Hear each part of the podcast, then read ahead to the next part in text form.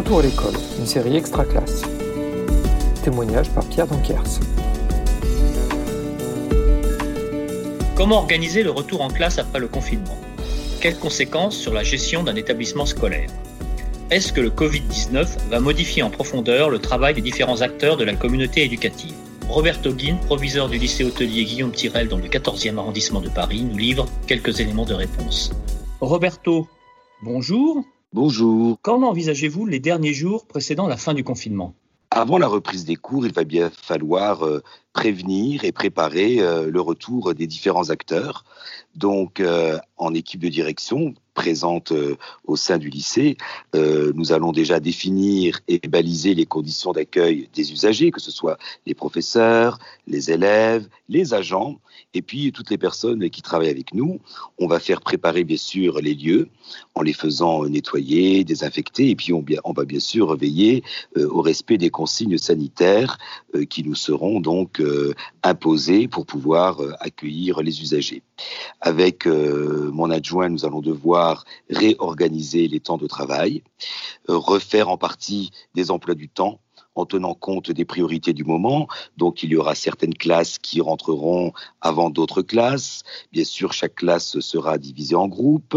Nous allons euh, organiser le quotidien en séparant les élèves dans des groupes bien distincts, avec des élèves qui resteront toujours dans la même salle de classe pour éviter qu'il y ait une promiscuité supplémentaire et qu'il y ait à désinfecter en permanence euh, les différents lieux occupés par les élèves.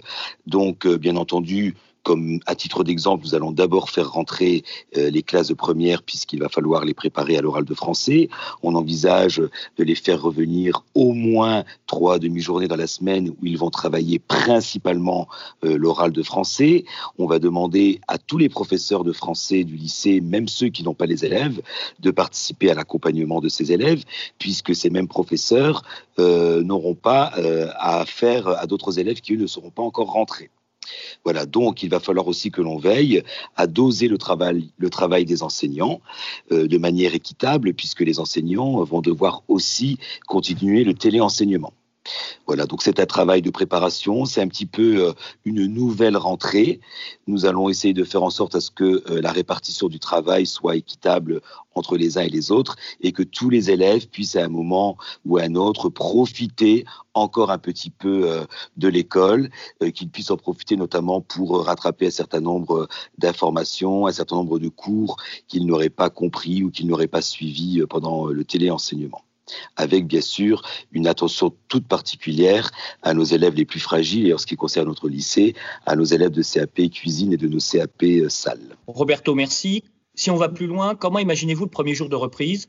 Que faudra-t-il faire en priorité, par exemple? Y aura-t-il un temps de parole consacré à cette expérience? Le premier jour de la reprise euh, sera un jour où il faudra tout d'abord accueillir les enseignants qui eux-mêmes euh, devront euh, les jours suivants accueillir les élèves.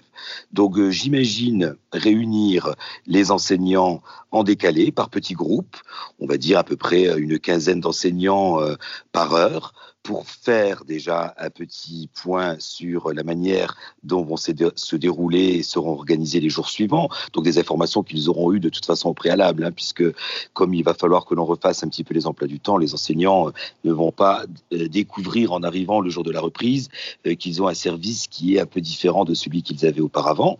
Donc bien sûr, je vais les réunir pour leur expliquer comment vont se dérouler les événements et les jours futurs. Et ensuite, je vais leur demander de se réunir par petits groupes pour débriefer sur ce qui s'est passé. Donc, euh, je souhaiterais, euh, avec des petits groupes euh, de six professeurs à la fois, donc c'est un travail qui sera réparti avec mon adjoint et le chef des travaux de l'établissement, qui donc animeront ces petits groupes de débriefing. Nous allons leur demander de poser un diagnostic sur la manière dont se sont déroulés le, le téléenseignement. On va leur demander quels sont les points positifs, ce qui a été réussi. On va aussi leur demander quels sont les points négatifs, ce qui n'a pas été réussi et pourquoi ça n'a pas été réussi selon eux.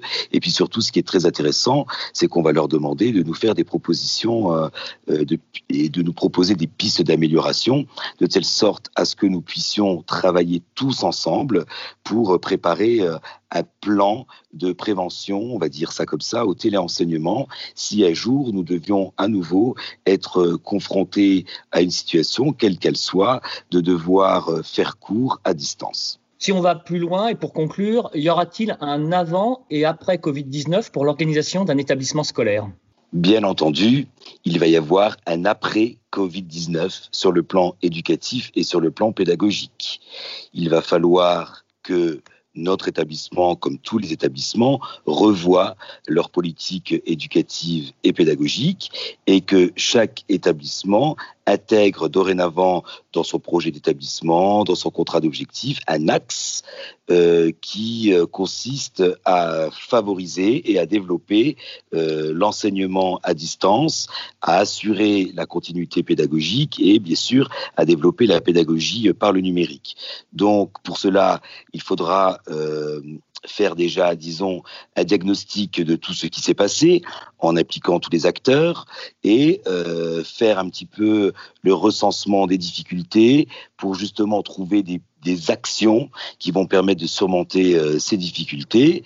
Donc, euh, les professeurs dorénavant devront être formés euh, ou en tous les cas au moins exprimer euh, leurs besoins en formation lorsqu'ils auront été en difficulté pour le téléenseignement.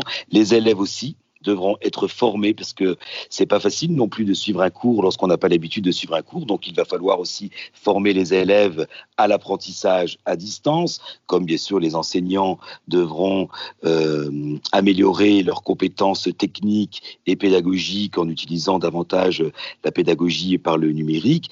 Et bien sûr, tout ça devra être évalué notamment par un test euh, grandeur nature de téléenseignement. J'imagine par exemple que je consacrerai une demi journée ou une journée entière euh, de, télé, de téléenseignement, c'est-à-dire que les élèves, par exemple par niveau de seconde, resteront chez eux toute une journée et les professeurs leur feront cours à distance, de telle sorte à ce qu'on puisse voir si tous les dispositifs qui ont été mis en place fonctionnent.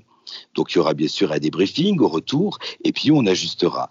Et cela pour toutes les classes du lycée de telle sorte à ce que si un jour nous ayons besoin à nouveau euh, de fonctionner en téléenseignement, cela puisse se faire très naturellement. Les raisons euh, qui nous pousseraient à faire du téléenseignement euh, peuvent être multiples et variées. Cette année malheureusement, elle a, concerné l'épidémie de grippe, mais sans parler d'épidémie de grippe, on pourrait aussi être empêché de venir faire des cours dans les murs du lycée par la grève des transports. On a eu un épisode euh, en décembre dernier très important de grève où le lycée n'a pas fonctionné normalement et où on aurait pu évidemment faire cours si on avait été prêt euh, par téléenseignement. Il y a aussi à Paris une autre problématique qui est celle des blocus des lycées où parfois euh, les élèves ne peuvent pas avoir cours pendant plusieurs jours. Donc il peut exister des tas de situations où le téléenseignement est la réponse unique à la continuité pédagogique. il est donc important que tous les chefs d'établissement s'emparent euh, de, cette, euh, cet axe euh, dans leur projet d'établissement, de telle sorte à préparer l'ensemble de la communauté scolaire à travailler à distance. Merci beaucoup Roberto pour vos propos qui pourront éclairer sans nul doute les membres de la communauté éducative.